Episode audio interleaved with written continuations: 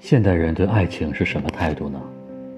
大概是向往爱情，憧憬爱情，但不确信爱情是不是能降临在自己身上。